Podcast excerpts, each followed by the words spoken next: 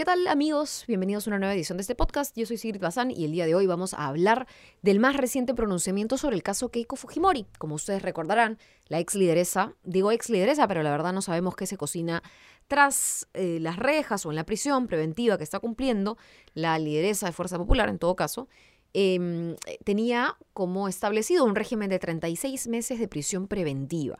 ¿Cuál era la discusión? Lo que pasa es que ella interpuso un pedido, una casación, una suerte de apelación a esta prisión preventiva, y además, por otra vía, plantearon sus familiares un habeas corpus ante el Tribunal Constitucional. Entonces, ¿qué ocurre? En medio de ese proceso eh, se iban a juntar los jueces que tenían que decidir si es que esa casación se aprobaba, no se aprobaba, procedía o no procedía.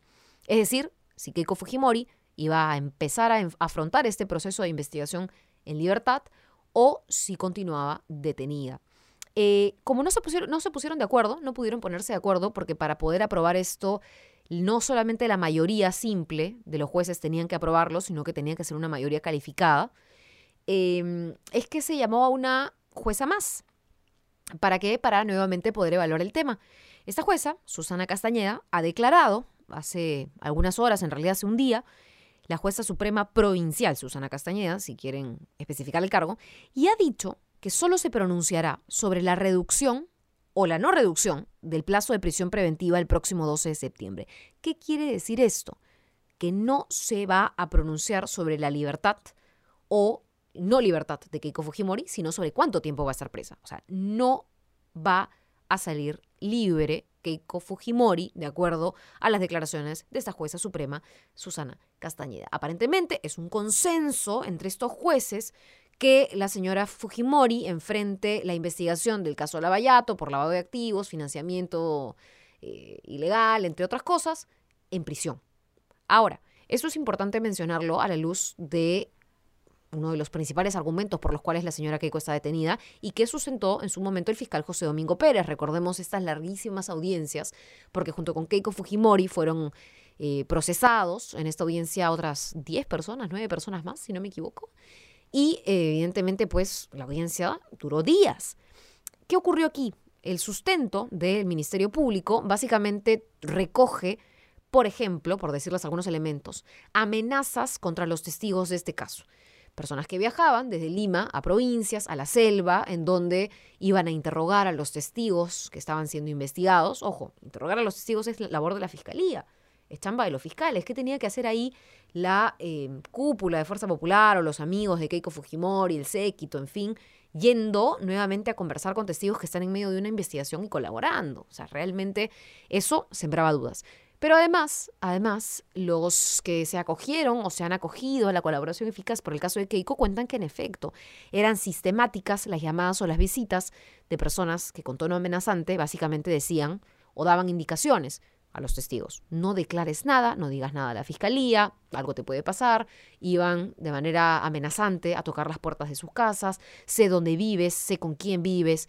Entonces, toda esta información que ha ido juntando la Fiscalía para poder establecer y fortalecer su tesis, de que la señora Fujimori, a través de terceros, incluso a través de terceros que desde el Congreso operan con leyes favorables a em, la señora Fujimori, digamos, queriendo o intentando suavizar delitos y modificando leyes, etcétera, incluso interviniendo en el allanamiento de los locales del partido, aunque esta investigación, dicho sea de paso, contra varios congresistas, incluida la señora Luz Salgado, se archivó hace poco, eh, es parte de esta obstrucción de justicia.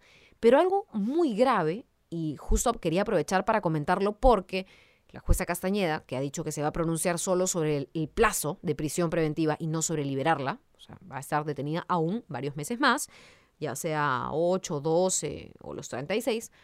Eh, en medio de esto, la República publicó una investigación muy importante y es esta quema de documentos, al menos así lo ha informado un testigo, que dice que mandaron a quemar, mandaron a quemar, es decir, hay alguien detrás de esta orden, documentos valiosos para la investigación. Entonces, esto es gravísimo porque nos sigue abonando en la tesis de que se está intentando obstruir el trabajo de la Fiscalía.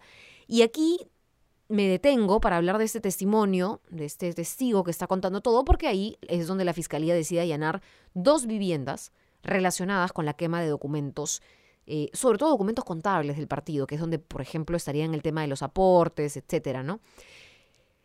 Básicamente, una, un añadido de lo que hemos publicado tiene que ver también un poco con quiénes son los que mandaron quemar los documentos o quiénes estarían incluso detrás de la quema de documentos. Eh, hoy, Marilena Hidalgo publicó un informe en donde se realizó la búsqueda de los nombres de aquellas personas mencionadas por el testigo o el colaborador de la fiscalía y que habrían estado en la quema de documentos.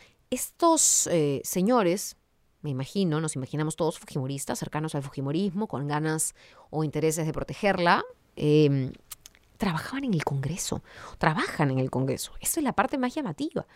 Estamos hablando de Melisa Sánchez Bernaola y Shirley Montenegro Flores, que eran empleadas de confianza del ex tesorero Luis Mejía Leca y las envió a la casa de Ana Gers de Vega para que seleccionaran los papeles que serían incinerados. Entonces hemos publicado un acta, la tengo aquí en las manos, un acta de la manifestación de Melisa Sánchez Bernaola ante la Fiscalía, donde señala que es asesora de la bancada de Fuerza Popular. Perdónenme si suena el papel, pero es que acá tengo la, el acta que les estoy contando. Y de hecho, buscamos como régimen laboral a estas dos personas, Sánchez Bernadola, Melisa Yulisa y Montenegro Flores Shirley. Cargo. La primera, asesor. Dependencia y o oficina. Grupo parlamentario, Fuerza Popular. Remuneraciones, en fin, no hemos publicado las remuneraciones. La siguiente persona, Shirley Montenegro, cargo, asesor 2. Dependencia y o oficina. Andrade Salguero de Álvarez Gladys Griselda. Remuneraciones, no hemos puesto remuneraciones ahí consignadas, pero bueno, se entiende que son contratadas del Estado. Es realmente increíble, pero todo calza. De hecho, cuando les menciono el ex tesorero del partido, Luis Mejía Leca, él mismo confiesa al fiscal José Domingo Pérez que Ana Hertz de Vega le pide ayuda para destruir evidencia documental incriminatoria. Ana Gertz de Vega también estuvo en esta audiencia. De hecho, también se le asignaron ciertas comparecencias eh, restrictivas para la libertad. Pero el caso es individual. Cada investigación es individual, entonces se le procesa de manera individual. Los papeles que había que quemar estaban en la residencia de Ana Hertz. Entonces el ex tesorero cita a dos trabajadoras fujimoristas, como ya les he comentado, Shirley y Melissa, para que se presentaran en esta vivienda. Ellas se encargaron de seleccionar los documentos que luego serían incinerados por Gers y Mejía Leca. Bueno, sin saber, ¿no es cierto?, em, que Luis Mejía Leca se había acogido a la colaboración eficaz y que por ende había confesado la incineración de esos documentos que había organizado junto con estas dos trabajadoras, a pedido de Ana Gers, entre otros, em, son estas personas las que también confiesan o confirman a la fiscalía que habían intervenido en la desaparición de los papeles. ¿no? Cuando le preguntan entonces dónde trabaja, ella misma dice, una de ellas, actualmente soy asesora del Grupo Parlamentario Fuerza Popular desde mediados de marzo de este año 2019. Mi jefe intermediario es el señor congresista Carlos Tubino. Miren ustedes, ¿ah? les estoy leyendo literal las declaraciones de eh, Melisa Sánchez Bernardo en particular.